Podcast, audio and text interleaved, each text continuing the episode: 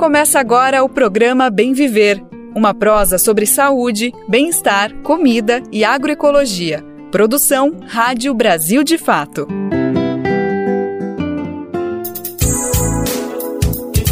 E hoje é sexta-feira, enfim, ela chegou, que alegria falar isso, gente. Hoje é dia 29 de setembro de 2023. Eu sou o Lucas Weber e te acompanho, te convido para irmos juntos e juntas na próxima uma hora tocar aqui a nossa prosa diária de cada dia.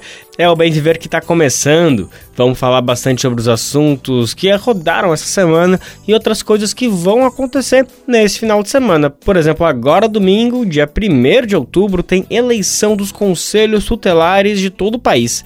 A repórter Nara Lacerda conversou com Roberta Sato, educadora social e militante do Movimento pela Infância, sobre a importância da eleição dos profissionais que atuam nesse órgão que tem um papel fundamental no combate às violações e defende os direitos das crianças e dos adolescentes adolescentes dos municípios.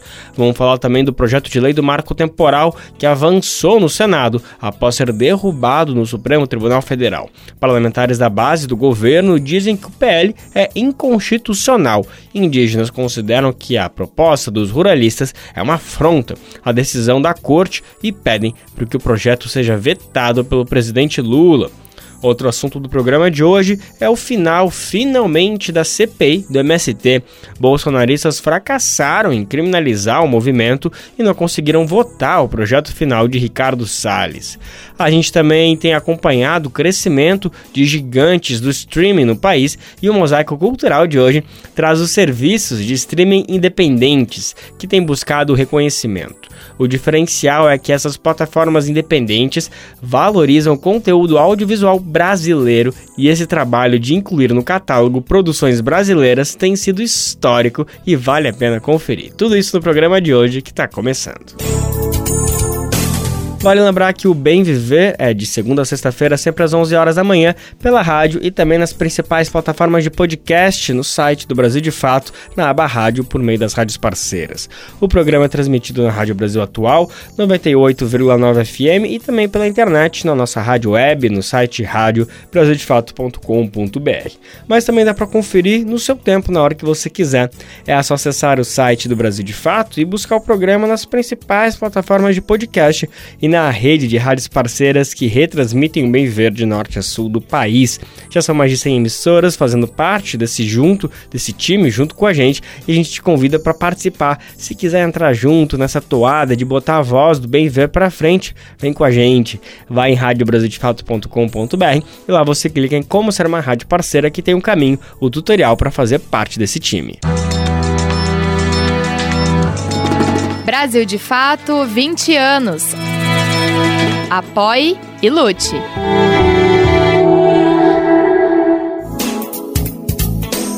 Vamos começar o programa de hoje, então, falando de algo muito importante que acontece neste domingo.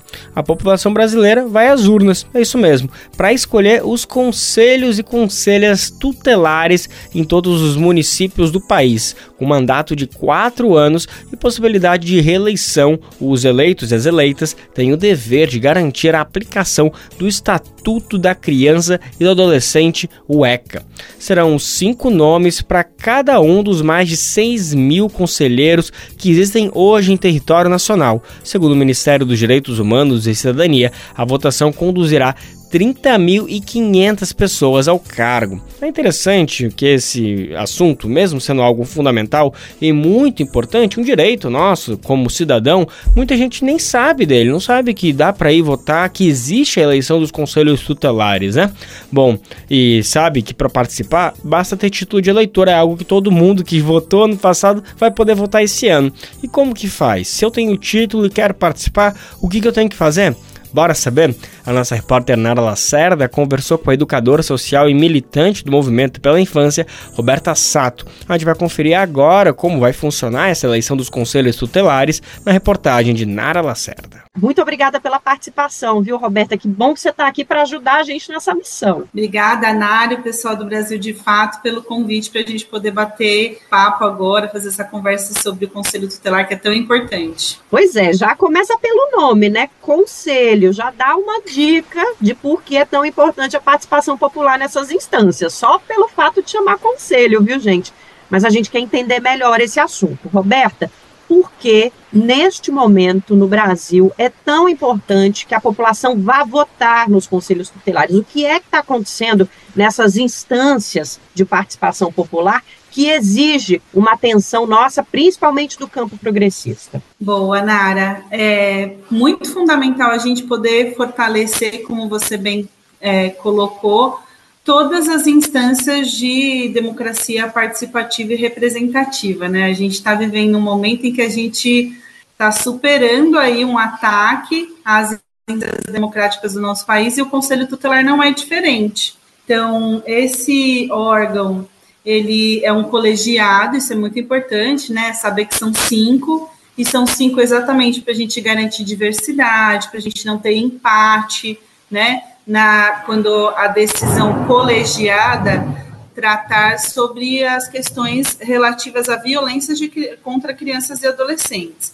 Nesse momento em especial, é muito fundamental a gente é, participar, se envolver dentro desse processo, porque a gente tem visto um avanço também dentro da pauta da criança e do adolescente, né, de direitos fundamentais da criança e do adolescente, das pautas mais conservadoras, de extrema direita, né, de ataque a direitos de existência, né? E por que, que a gente coloca isso? Porque quando a gente está falando do racismo estrutural, da, daquilo que é, os campos conservadores chamam de ideologia de gênero, né? A LGBTfobia, são pautas que, que, que são impulsionadas por esses grupos é, de extrema direita, né, esses grupos conservadores, e que estão presentes hoje dentro do Conselho Tutelar e que afetam diretamente o direito de existir dessas crianças, porque quando a gente fala de construção de política pública para a infância,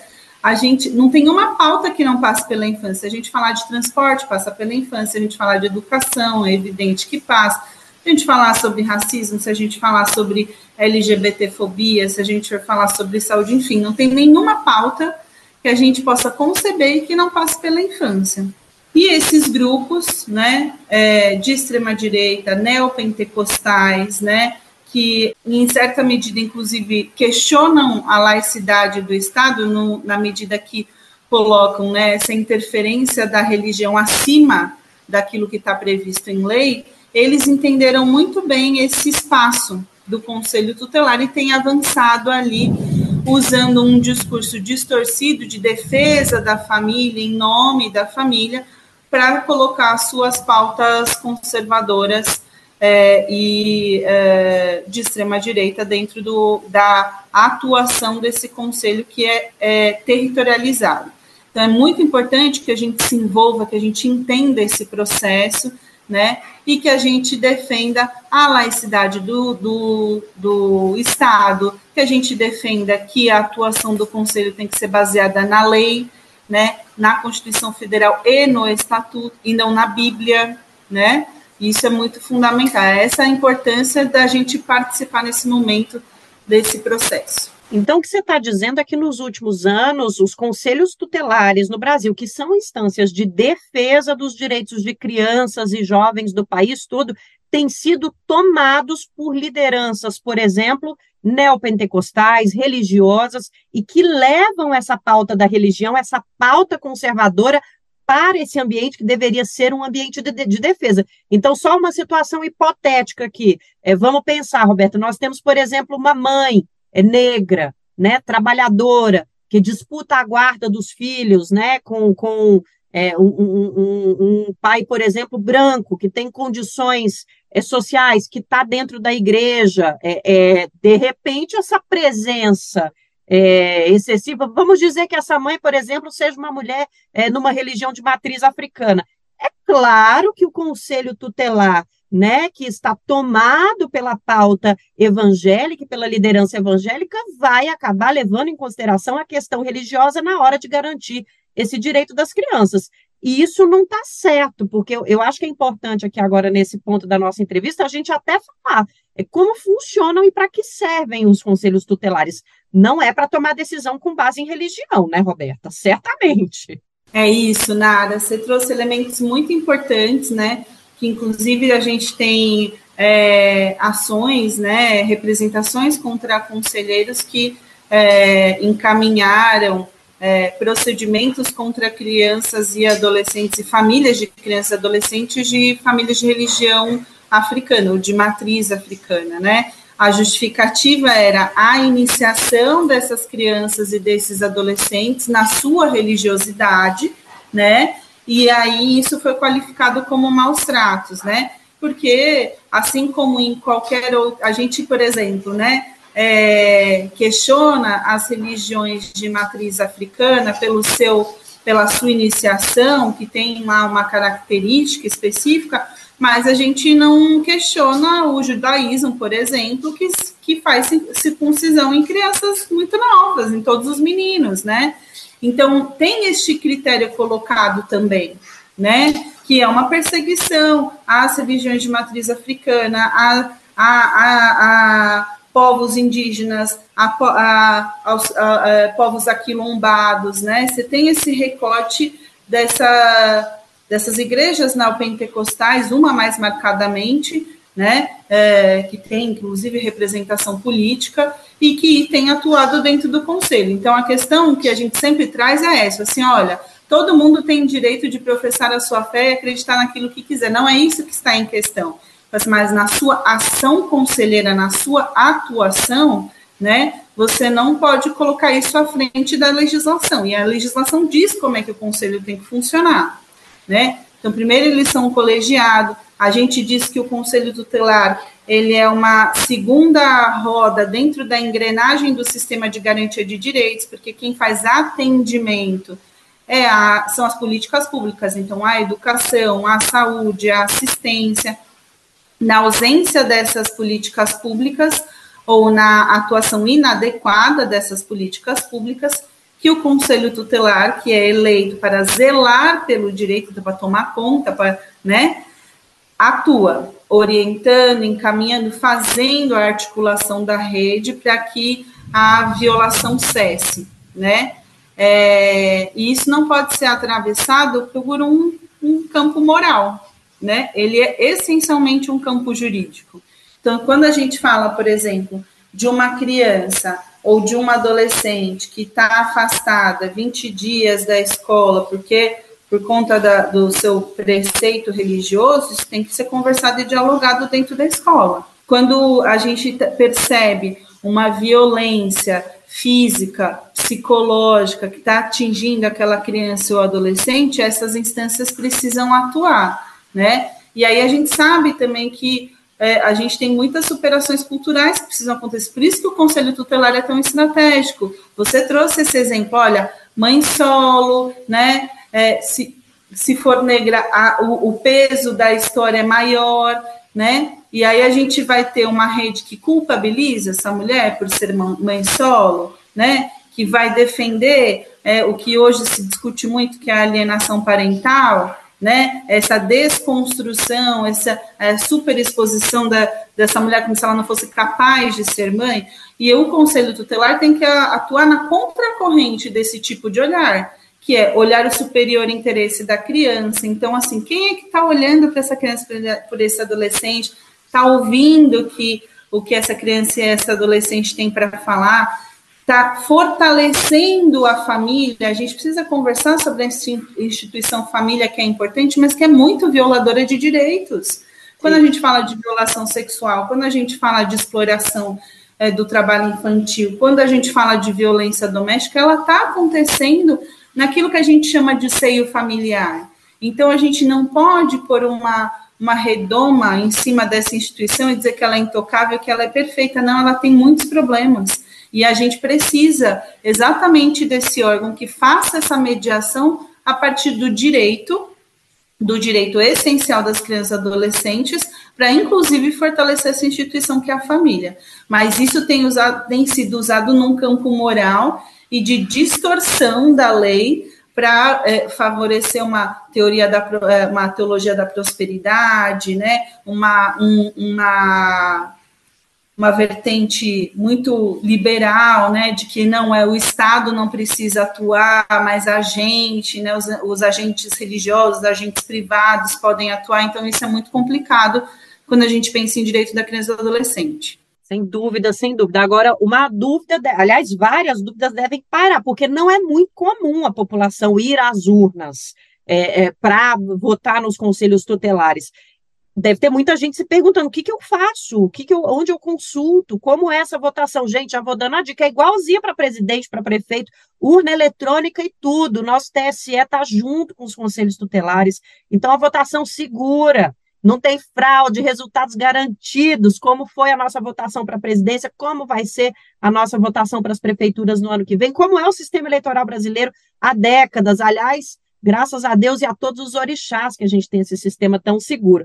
Então, para a gente finalizar essa conversa, Roberta, como que eu faço para ir votar no fim de semana no Conselho Tutelar? É só para quem tem filho? Qualquer um pode votar? É, é, é, como é que funciona esse? É um universo novo que a gente tem que abrir para a população, né? Boa, Nara. Qualquer pessoa a partir de 16 anos que tenha título de eleitor pode votar no, na, no processo de escolha dos conselhos tutelares. Essa é uma eleição nacional, então, dia 1 de outubro, o Brasil inteiro, na, nos seus distritos, nos seus bairros, nas suas cidades, vão escolher os seus colegiados. Cada eleitor pode votar em até cinco candidatos ou candidatas, né? E por que, que a gente reforça que podem ser até cinco? Porque é muito importante que você conheça esses candidatos, que você pesquise esses candidatos.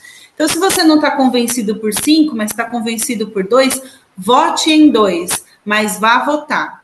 Porque a, a, o colegiado é formado do mais votado ao menos votado para compor este colegiado e a sua suplência. É, aqui em São Paulo e na capital, na capital especificamente, porque como cada cidade regula o seu processo de escolha, tem variações mas todas vão, todas as cidades vão usar urnas do TRE, como você já colocou, né? Os sites oficiais das prefeituras têm informações sobre o, o processo. Uma questão importante para a gente se atentar é o local da votação. Nós não usamos todos os colégios eleitorais das eleições majoritárias. Então, é, cada prefeitura, né, cada, aqui no caso da capital, cada subprefeitura tem os seus pontos de votação e tem uma lista geral que está disponível na, na, no site da Secretaria de Direitos Humanos aqui da capital. Essa lista chama de para, que é de onde eu voto para onde eu vou votar. E eu localizo ali, a partir da minha escola de referência na eleição majoritária, a escola que eu vou usar para votar. Esse é um caminho mais seguro para você descobrir, inclusive, qual é o conselho tutelar do seu território porque em algumas subprefeituras aqui de São Paulo, da capital, tem mais de um conselho, aí eles vão se dividir por distritos. Então, vai lá, procura a sua escola que você vota normalmente. Localizou onde você vai votar, ele está como referência de qual conselho tutelar. E aí você vai olhar também no site da Secretaria de Direitos Humanos os candidatos que, é, daquele conselho. E aí você vai pesquisar nas redes sociais, né? Tem muito material nas redes sociais sobre todos os candidatos e conversando no seu bairro quem que conhece. Um alerta é: se ninguém na, no território onde você mora, se nenhuma escola, se nenhum serviço ligado à assistência ou à saúde ouviu falar desse candidato ou dessa candidata, acende mais um sinal de alerta aí. Porque como que essa pessoa tem experiência na atuação de defesa dos direitos da criança e adolescente se a rede de proteção não a conhece. Então, esse é um segundo alerta. Então, converse nesses próximos quatro dias, até domingo, com o pessoal do seu bairro para você conhecer os candidatos e candidatas. E a eleição vai acontecer das 8 às 17 horas do domingo. Nesses pontos de votação, você pode ir com seu título físico, com seu e-título ou documento original com foto, então um RG, né, ou carteira de habilitação. Chegou lá, a urna vai estar disponível. Não tem os cinco nomes, não tem problema. Digita os números dos candidatos que você tem, aperta 00 para anular ou branco para os próximos e a sua é, votação vai estar válida. Olha, gente, a gente está trazendo o exemplo da capital São Paulo, mas a dica da Roberta é, vale para o Brasil inteiro. E, e, e, qual que é o esquema? Vai na internet lá, no mecanismo de busca, o Google, que é o mais usado, coloca lá eleição, conselho tutelar, o nome da sua cidade. Eu fiz esse, esse processo aqui para Brasília, para Campinas, para Belém, peguei algumas cidades do interior, do norte do país, do nordeste, para ver se funcionava. E, gente, funciona, viu? Cai direitinho lá, o primeiro link normalmente já é o do site da prefeitura, você pode conferir onde que dá para votar, e a partir daí, ó, você abre um mundo de possibilidades para conhecer candidatos e candidatas, e votação a gente já sabe como é que funciona, né, gente? É só ir lá, com os candidatos e as candidatas escolhidos, escolhidas. Como a Roberta disse, se você não tiver os cinco nomes, vai participar mesmo com dois, três. A gente precisa tornar esses espaços nossos. Aqui vale demais aquela premissa que todo mundo enche a boca para falar, até na direita, até nos conservadores. Para criar uma criança precisa de uma vila? Pois é, o nosso sistema legal institui essa vila.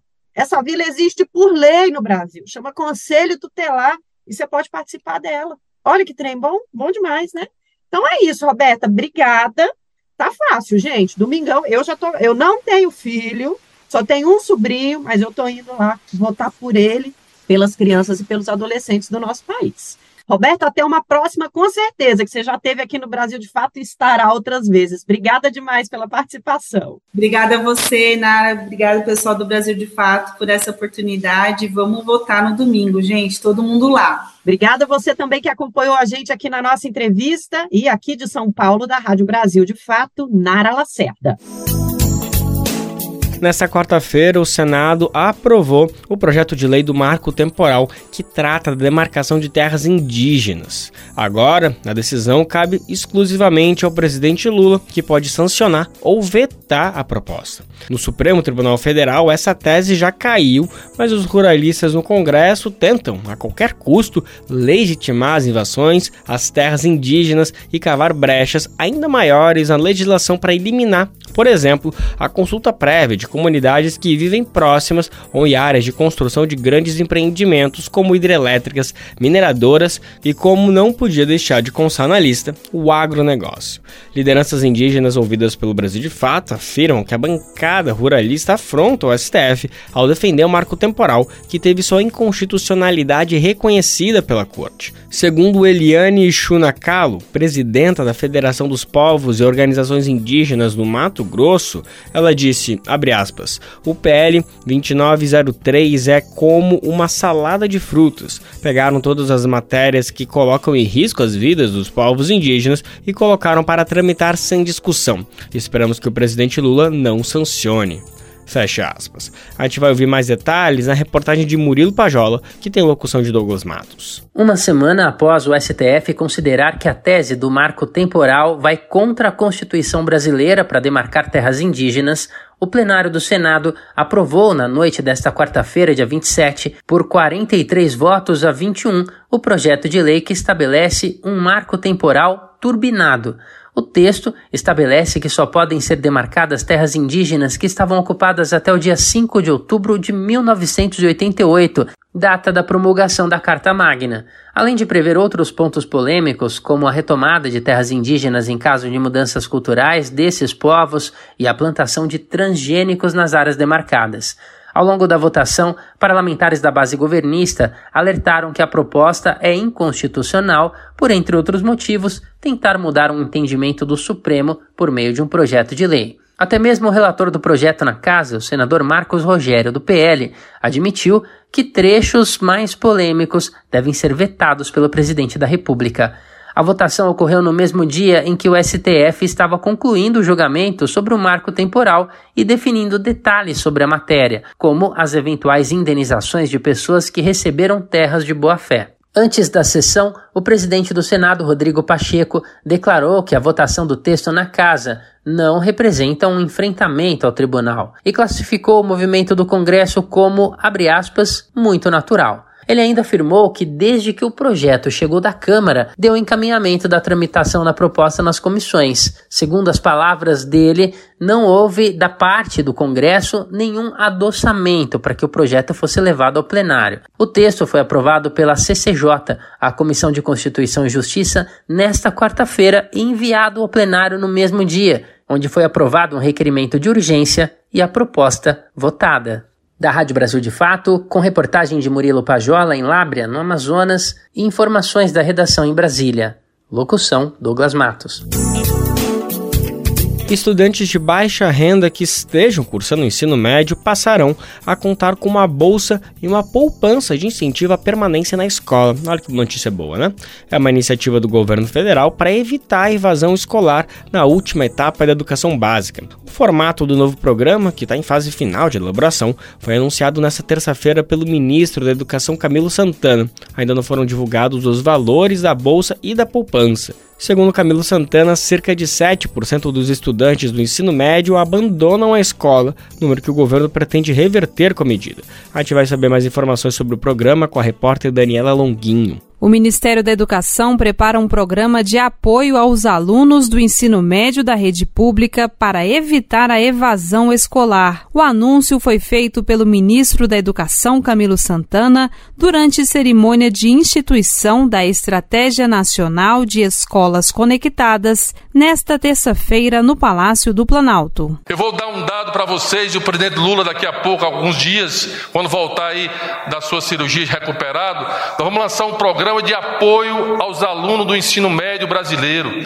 O Brasil perde mais de 10% dos alunos do primeiro ano do ensino médio são reprovados. Quase 7% do primeiro ano do ensino médio abandonam a escola.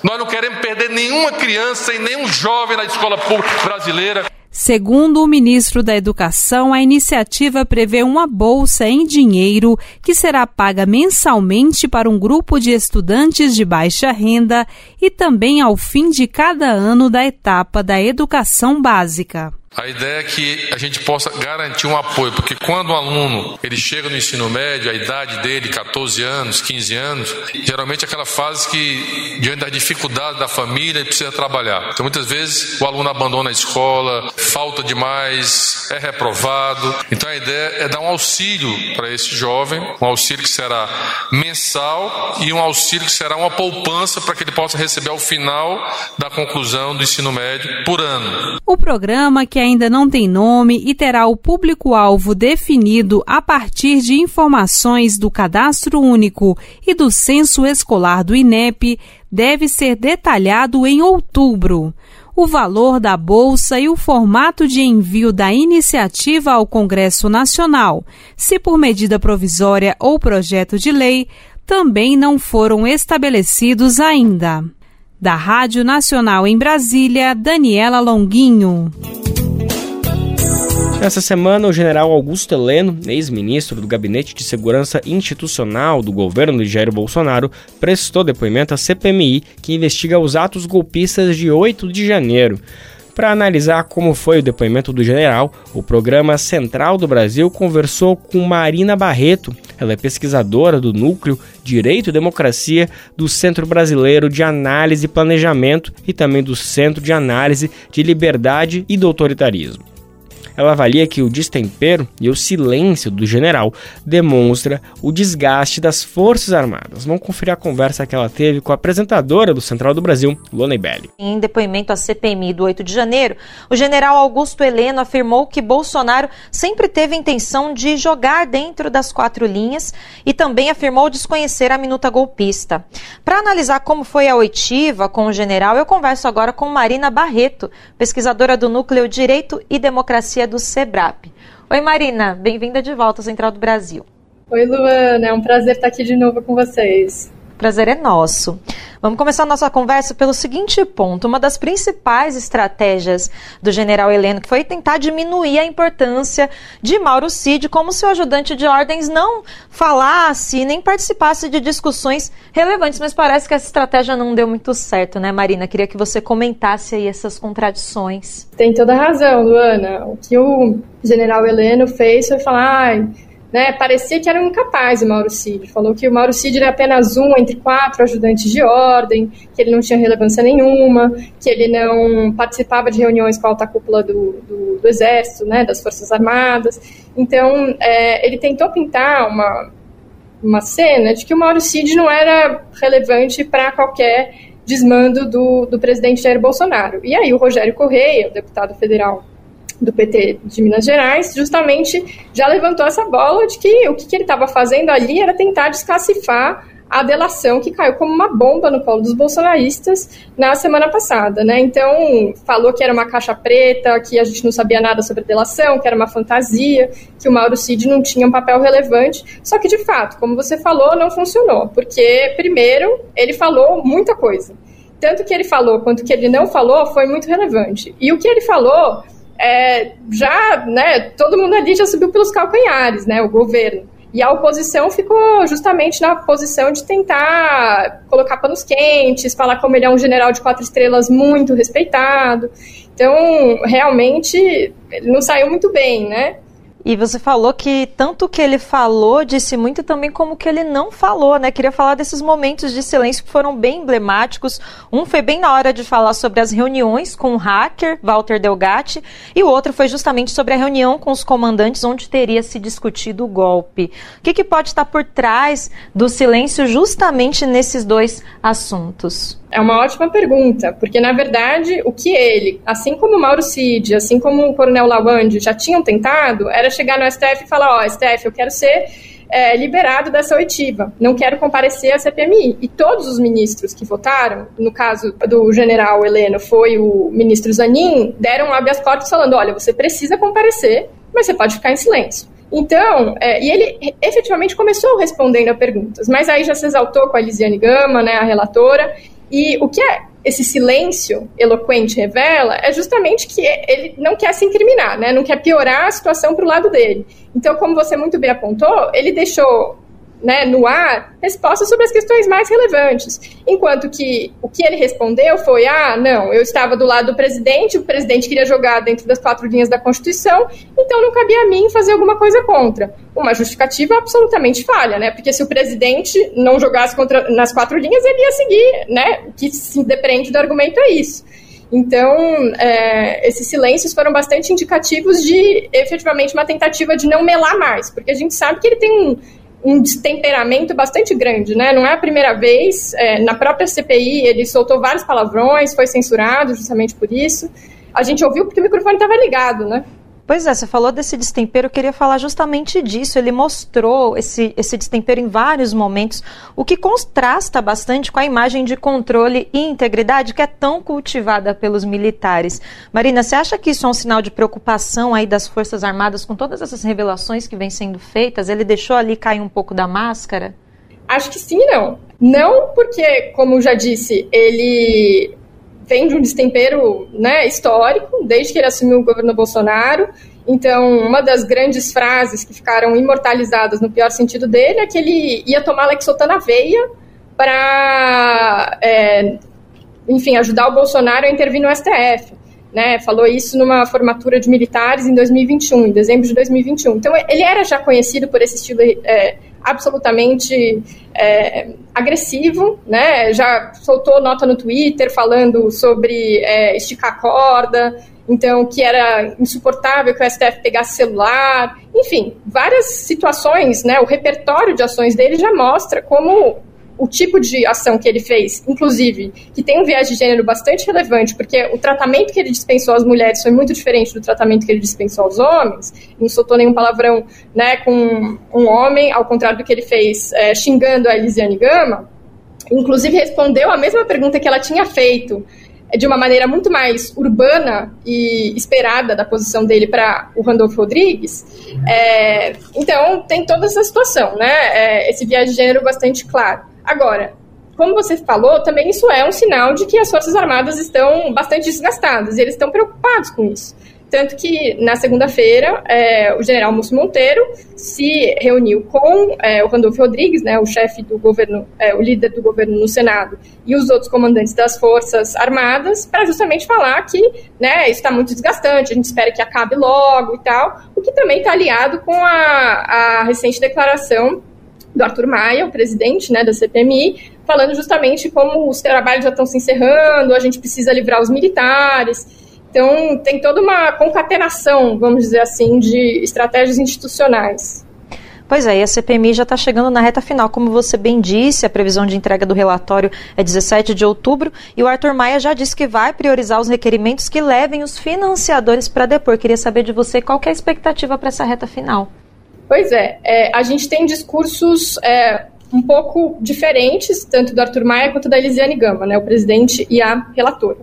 É, o Arthur Maia falou isso, eu acho que também muito né, nessa concatenação que a gente tem visto de é, Múcio né, articulando ali por por trás das cortinas. A gente precisa reforçar o caráter democrático das Forças Armadas, prender, é, punir logo os militares que são golpistas e tentar manter uma, um verniz mais democrático possível, melhorar a imagem das Forças Armadas. Até porque a gente sabe que a pesquisa mais recente da Datafolha mostrou que 64% da população não confia né, nas Forças Armadas. Então, é, a gente tem um desgaste muito grande. O Helena, inclusive, foi uma parte grande desse desgaste. Agora, a Lisiane Gama tem uma postura mais combativa, no sentido de que ela já falou que ela já tinha cantado essa bola lá atrás, né? Na verdade, falado de fazer uma delação do CID antes dela acontecer, se a, se a CPMI poderia fazer uma delação, acolher uma delação, e agora que a delação já aconteceu na Polícia Federal, foi recusada pelo Ministério Público, vale lembrar, ela já ventilou para a imprensa justamente de tentar compartilhar dados da, da delação do CID com é, a CPMI, porque tem um relatório a ser entregue,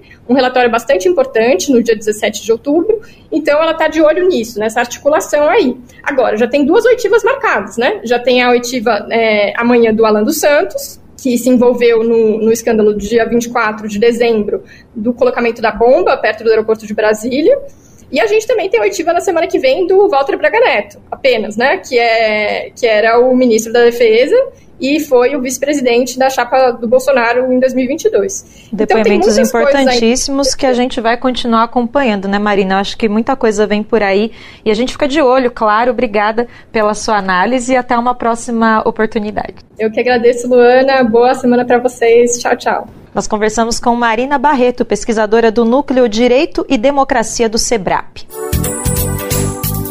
foi cancelada a reunião da CPMI do 8 de janeiro desta quinta-feira.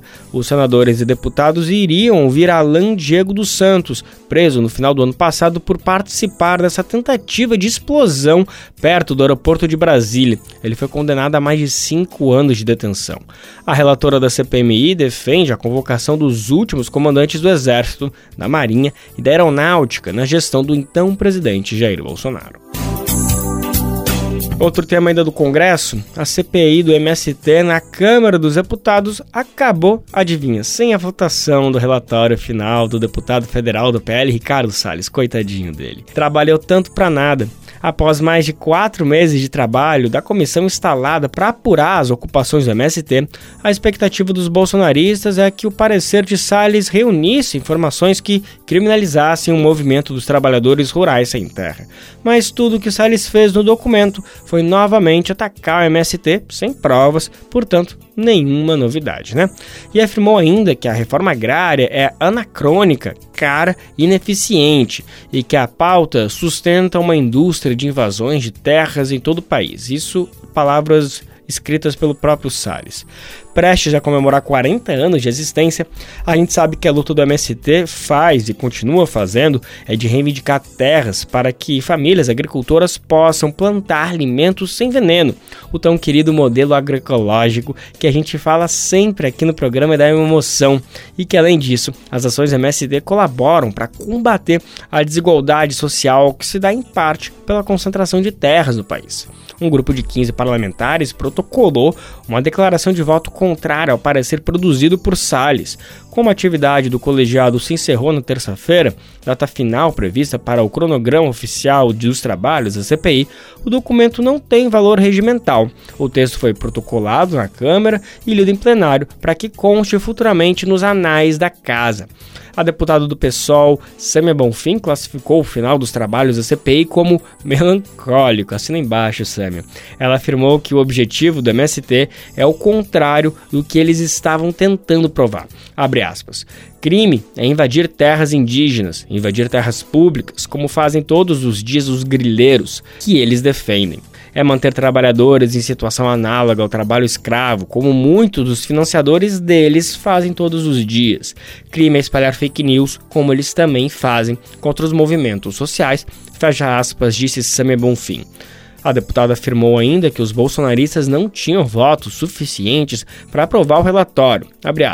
Fizeram um relatório mentiroso que tentava criminalizar o MST e parlamentares como se fosse crime ser um movimento social e ser eleito pela luta e pelo compromisso com as causas de movimento social. Isso não é crime nenhum. Fecha aspas. A gente vai saber mais como foi essa sessão de encerramento da CPI com Douglas Matos. A edição do Diário Oficial desta quarta-feira, dia 27, marcou o fim da CPI do MST na Câmara dos Deputados. O presidente da comissão, Zuco, do Republicanos, e o relator Ricardo Salles, do PL, aguardavam a publicação de um ato do presidente da casa, Arthur Lira, prorrogando os trabalhos do grupo. O pedido de prorrogação foi protocolado na presidência da Câmara na última quinta-feira, dia 21, por Salles. Lira que já tinha adiado o fim da comissão em 10 dias, a previsão inicial era de encerramento no dia 14 de setembro, não acatou o pedido do relator. Com o fim determinado, a CPI do MST ficou sem relatório final votado e aprovado pelos deputados e frustrou Ricardo Salles e o Coronel Zuco, que contavam com um espaço para criminalizar o movimento. Com um fim determinado, a CPI do MST ficou sem relatório final votado e aprovado pelos deputados, frustrando Salles e Zuco, que contavam com um espaço para criminalizar o movimento dos trabalhadores rurais sem terra. Nos bastidores, parlamentares de oposição e governistas ainda agem com cautela. Uma edição extra do Diário Oficial ainda pode determinar mais um adiamento da CPI. Zuco e Salles convocaram uma coletiva de imprensa para falar do tema. Na outra ponta, o MST também convocou uma coletiva para falar sobre o fim da comissão, que é a quinta CPI instalada para investigar o movimento desde 2004. De São Paulo, da Rádio Brasil de Fato, locução Douglas Matos. Já pensou se nesse calor extremo vivido nos últimos dias você não tivesse acesso à água? Pois é, essa é uma realidade de moradores em situação de rua em diversas capitais do país. Mais da metade dessa população que vive nas ruas do Brasil está concentrada em São Paulo, isso de acordo com a pesquisa do Observatório Brasileiro de Políticas Públicas com a População em Situação de Rua, divulgado neste ano. E essas pessoas que vivem nas ruas da capital paulista sofrem e muito com esses eventos climáticos extremos A gente vai saber como essas pessoas enfrentam esse calorão e se as medidas emergenciais da prefeitura foram ou não suficientes para dar assistência para essas pessoas. Pessoas em situação de rua sofrem com dificuldade de acesso à água em dias de calor extremo em São Paulo. Mas além de ações emergenciais, é preciso pensar em adaptar as cidades para os eventos extremos do clima. Essa semana, os termômetros ultrapassaram a casa dos 35 graus e a umidade do ar ficou abaixo de 35% na capital paulista.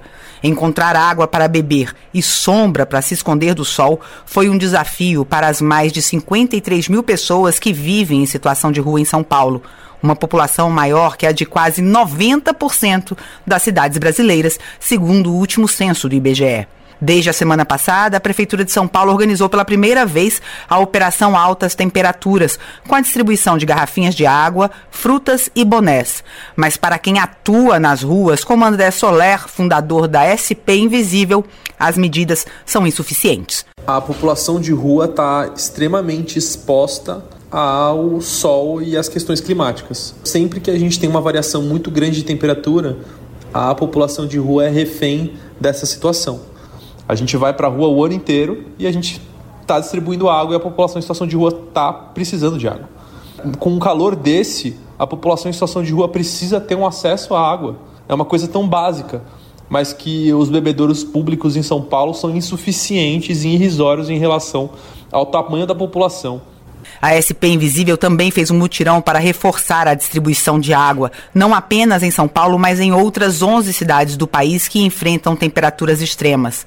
Para a professora Denise Duarte, da Faculdade de Arquitetura e Urbanismo da USP, distribuir garrafinhas de água são parte da resposta, mas os eventos extremos vão exigir mudanças estruturais, como a criação de espécies de oásis urbanos. Nós precisamos de ações mais estruturais, que de fato façam parte da vida das pessoas, do cotidiano das pessoas, e não só para adaptação às temperaturas extremas, como também para todas as outras, todas as outras ocorrências, né? Todas as outras manifestações das mudanças climáticas. Por exemplo, uma rede que tem que ser bem distribuída pela cidade de espaços de resfriamento, ter alguns edifícios âncora de maior porte para onde a população população possa se dirigir nos momentos de calor extremo, além de um cuidado muito maior, e aí esse é o maior investimento e o melhor investimento que nós podemos fazer para as nossas cidades, que é aumentar vegetação e água nas áreas urbanizadas. Para Denise, essas estruturas beneficiariam não apenas quem está morando nas ruas, mas para todas as pessoas que trabalham ou que precisam se locomover pelas cidades. Na tarde dessa quarta-feira, choveu forte na capital paulista e a temperatura na capital reduziu. E é em tempos extremos, mudanças drásticas de temperatura. A previsão é que nos próximos dias a cidade registre uma queda de até 14 graus. Da Rádio Nacional em São Paulo, Eliane Gonçalves.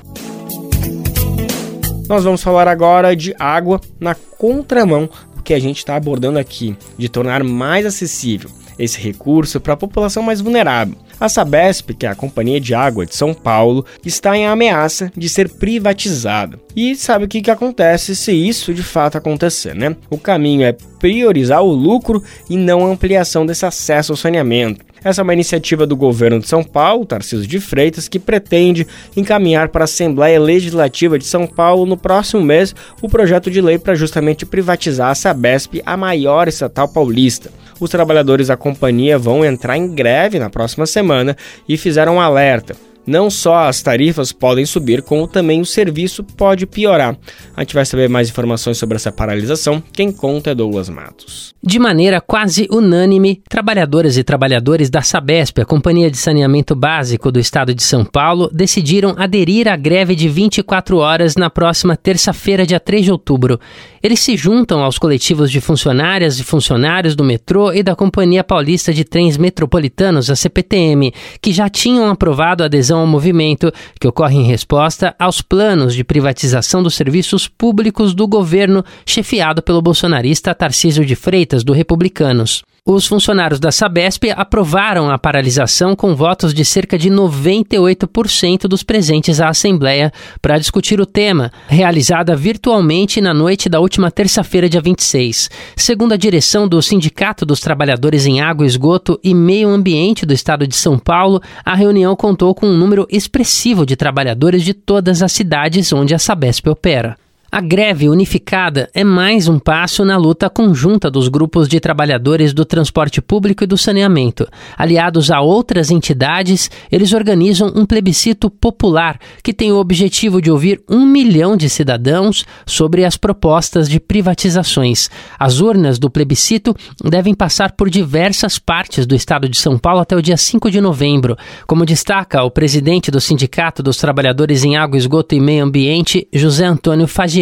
Nós chegamos à conclusão que o que nós temos hoje no estado de São Paulo é um projeto que está sendo implementado pelo governador, governador Tarcísio, que ataca todos os serviços públicos e em geral e em especial os serviços públicos essenciais, como água, saneamento, é, transporte coletivo, entre outros. Né? Então, a partir desse entendimento mais geral e como a CPTM o metrô de São Paulo e a Sabesp são as principais empresas que estão no centro né, do, do ataque, nós é, construímos uma unidade, né? E desde então a gente vem trabalhando conjuntamente no dia da paralisação, os funcionários da Sabesp vão realizar um ato junto à sede da companhia no bairro da Ponte Pequena, na região central da capital paulista. De acordo com Bernardo Lima, diretor do Sindicato dos Metroviários de São Paulo, a adesão dos funcionários da companhia de saneamento ao movimento grevista foi celebrado pelas outras categorias que já tinham confirmado participação. A Sabesp, inclusive, é a menina dos olhos do governador é, visto que ele quer passar a Sabesp de conjunto para a iniciativa privada, o que seria uma tragédia para o povo de São Paulo. É, e já temos um exemplo como o que aconteceu com a SEDAI do Rio de Janeiro, que ela passou a ter as contas muito caras e um serviço de péssima qualidade. E a gente não quer que isso aconteça para São Paulo, então vamos estar tá junto. O metrô, a CPTM e a Sabesp na greve do dia 3. De São Paulo, da Rádio Brasil de Fato, com reportagem de Felipe Mendes. Locução: Douglas Matos. Tem coisa que acontece no Congresso que é difícil de acreditar. Essa semana voltou a ser debatido lá no Congresso a união homoafetiva. Quando a gente achou que o país já tinha superado esse debate, surgiu uma proposta que altera o Código Civil e proíbe a equiparação das uniões homoafetivas ao casamento.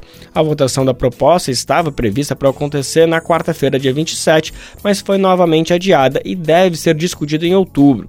O PL está sendo discutido na Comissão de Previdência, Assistência Social, Infância, Adolescência e Família da Câmara dos Deputados, comissão que é composta em sua maioria por parlamentares de extrema direita já deputados governistas asseguram que o PL será barrado em outros colegiados vão saber mais como que anda esse PL. A votação do relatório sobre a união homoafetiva ficou para o dia 10 de outubro. O relator da matéria na Comissão de Previdência, Assistência Social, Infância, Adolescência e Família, deputado Pastor Eurico, pediu mais tempo para incluir algumas contribuições dos parlamentares.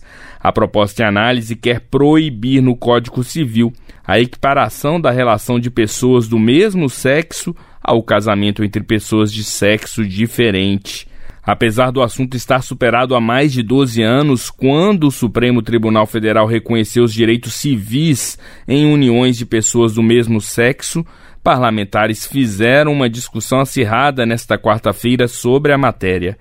Ativistas pelo casamento igualitário pressionaram os parlamentares na Câmara dos Deputados, o que atrasou a discussão.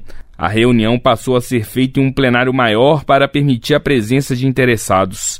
A deputada Érica Hilton, do PSOL de São Paulo, ressalta que a proposta baseada no fundamentalismo religioso ameaça conquistas políticas fundamentadas nos direitos humanos. No país onde uma pessoa LGBTQIA+, é assassinada a cada 34 horas, o relatório apresentado pelo deputado Pastor Eurico é uma deveras, um escárnio e um explícito ataque contra a vida, a dignidade e os direitos das pessoas LGBTQIA+. Além de defender a retirada de direitos já adquiridos pela população, procedimento antidemocrático e inconstitucional por excelência, o voto do relator precede por episteme fascista. A deputada Priscila Costa, do PL do Ceará, questionou a decisão do Supremo que garantiu direitos igualitários de união civil. Nós estamos aqui tratando de um assunto que foi, de uma maneira arbitrária, legislado, ou seja, de uma maneira é, irregular, pelo um poder que não tem poder de legislar, que foi o STF. Que valor isso tem dentro da democracia? Nós estamos aqui corrigindo e protegendo os direitos individuais da maneira que eles podem ser protegidos, via parlamento. O projeto deve tramitar ainda na Comissão de Direitos Humanos, Minorias e Igualdade Racial e depois na Comissão de Constituição e Justiça e da Cidadania, antes de ser votado em plenário pelos deputados. Da Rádio Nacional em Brasília, Gésio Passos. Na pandemia, como parte da população teve que ficar em casa, cresceu de forma acelerada os serviços de streaming no país, Netflix, Prime Video e por aí vai, né? Enfim, existe uma infinidade de plataformas que disponibilizam no catálogo conteúdos audiovisuais pela internet, como filmes, séries, músicas, para os seus assinantes. Essas plataformas de transmissão de conteúdo online são líderes de assinaturas e priorizam conteúdos, adivinha, de fora, estrangeiros.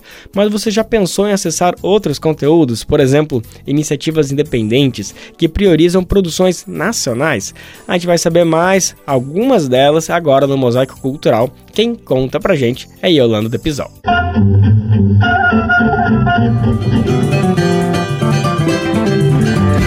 Mosaico Cultural, uma produção Rádio Agência Brasil de Fato.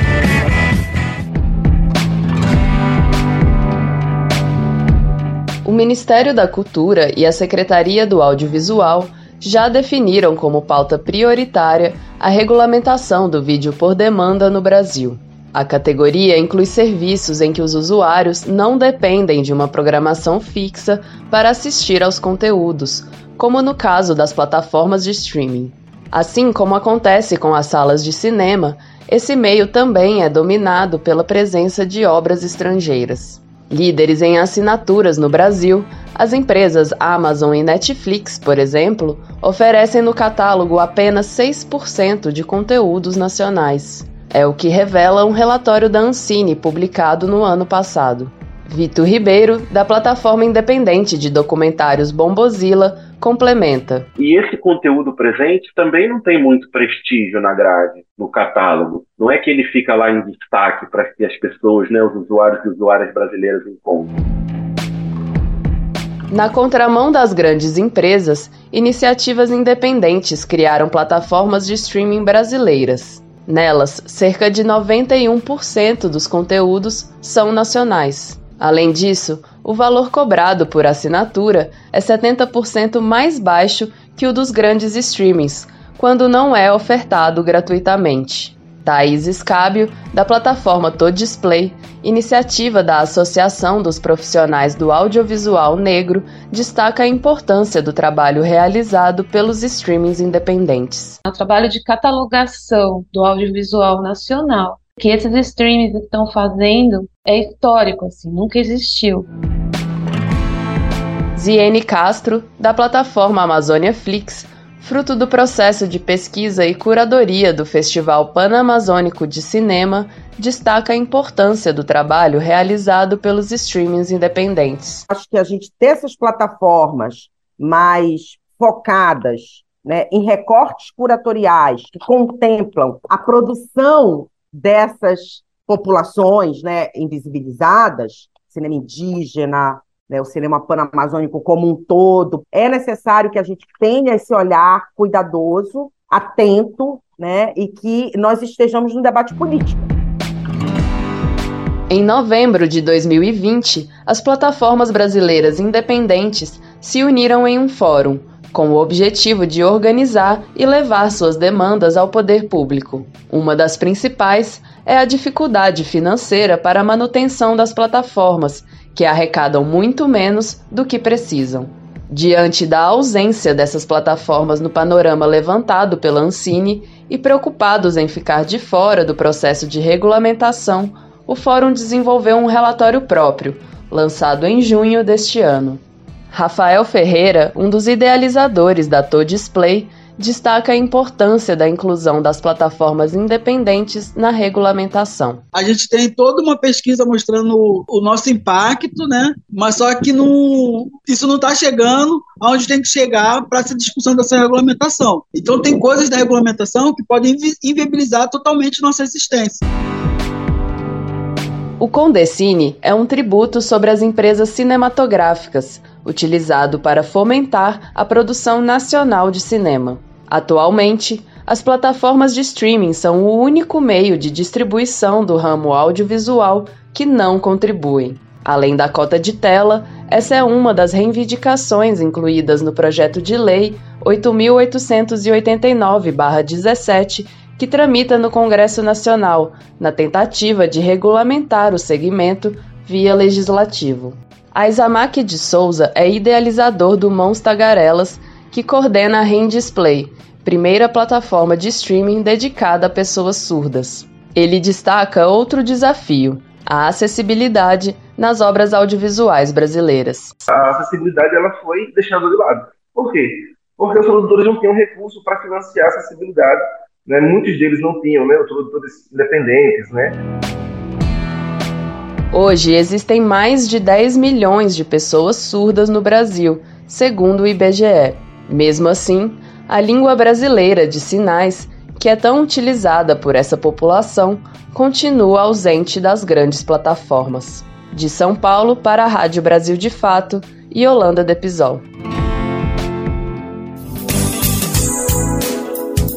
E assim, mais um programa Bem Viver que chega ao fim. Muito obrigado pela sua audiência ao longo dessa semana. Segunda-feira estamos de volta com mais um programa inédito a partir das 11 horas da manhã. Lembrando que você pode ouvir o programa na Rádio Brasil Atual, 98,9 FM na Grande São Paulo ou no site radiobrasildefato.com.br. O programa vai ao ar em diversas rádios pelo país e a lista completa de emissoras que retransmitem o programa você encontra lá no nosso site na matéria de divulgação. E aqui a gente aproveita para agradecer esses veículos por estarem com a gente. O Bem Ver também fica disponível como podcast no Spotify, Deezer, iTunes e Google Podcast. Este programa teve apresentação de Lucas Weber e roteiro de Annelise Moreira, edição e produção de Daniel Lamir e Douglas Matos, trabalhos técnicos de André Parocha, Edson Oliveira e Lua Gattinone, coordenação de rádio e TV Muniz e Ravena, diretora de programas de áudio Camila Salmásio, direção executiva Nina Fidelis, apoio toda a equipe de jornalismo do Brasil de Fato. Você ouviu o programa Bem Viver, uma prosa sobre saúde, bem-estar, comida e agroecologia. Produção Rádio Brasil de Fato.